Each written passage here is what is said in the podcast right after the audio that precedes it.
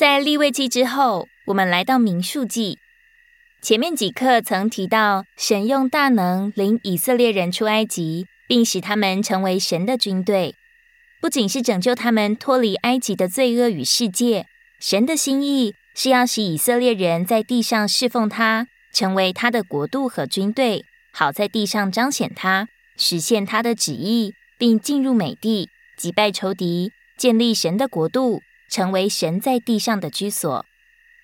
民数记便是记载神所救赎的人如何编组成为神的军队，以及他们为神征战的行程。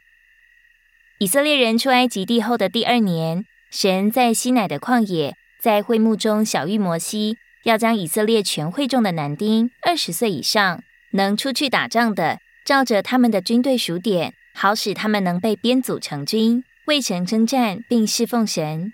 摩西便照着神的吩咐。按着以色列全会众的家世、宗族、人民的数目数点他们。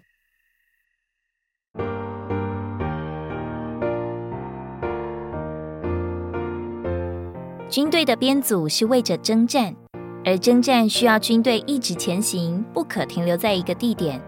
以色列人总是从一地前往到另一地，取得立场，使神得着一般人，建造他的国和他的家。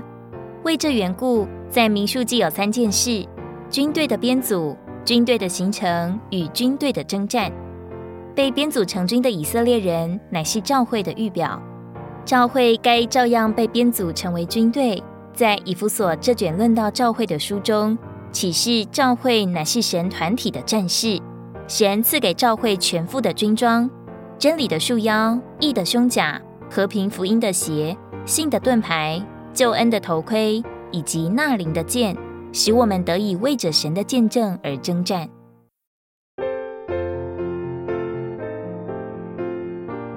被编组成为军队，使以色列子民能为着护卫神的见证，就是帐幕里的约柜而征战。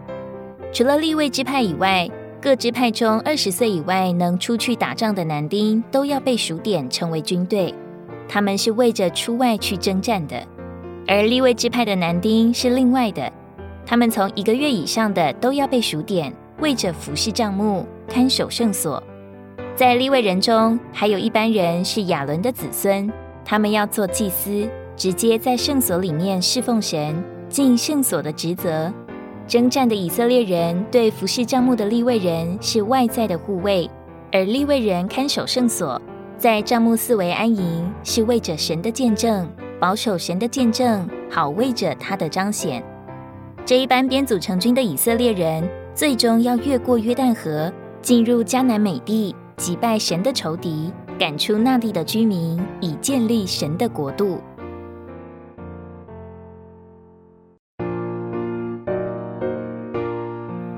神要得着一般人，并将他们编组成军，这心意的完成，不是一件简单的事。这支军队由十二支派编组而成，真美妙。雅各正好有十二个儿子，他们就成为十二支派。其中利位献给神来服侍帐幕，因而缺了一个支派。而这缺欠因约瑟借着他的两个儿子以法莲和马拿西领受双份的地图而得以补足，使支派的数目保持为十二。民数记的图画给我们看见。神与他所拣选的人调成一个实体，在地上征服仇敌。被编组的以色列人是教会的预表，教会也是由立位人这般侍奉神的人所组成的。我们成为神的军队，有两面的功用：一面来说，我们是团体的战士，为着神的见证征战，以击败仇敌；另一面说，我们是立位人，甚至是祭司，为着侍奉神，使神的见证得到彰显。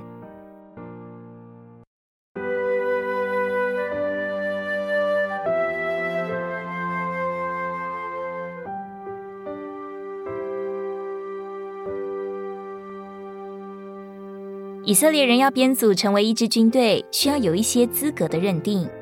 首先，需按着以色列人的家族编排，每一个被编组成军的人都必须说出他的族谱是属于哪一个家世、哪一宗族的人，否则就得站在一边，不能编组成为军队。这意思是说，所有能在神军队的人，必须是重生的人，必须有属灵的生命，有属灵的家谱。第二，以色列人中二十岁以上的人才能被数点。这意思是说，我们有了出生，有了生命，还必须有某种度量的成长。第三，所有的以色列人都必须按着自己的家世各归本道。这意思是说，军队的组成不能随着个人的喜好或选择。这些都得被对付。第四，以色列人必须按着次序围绕着会幕安营。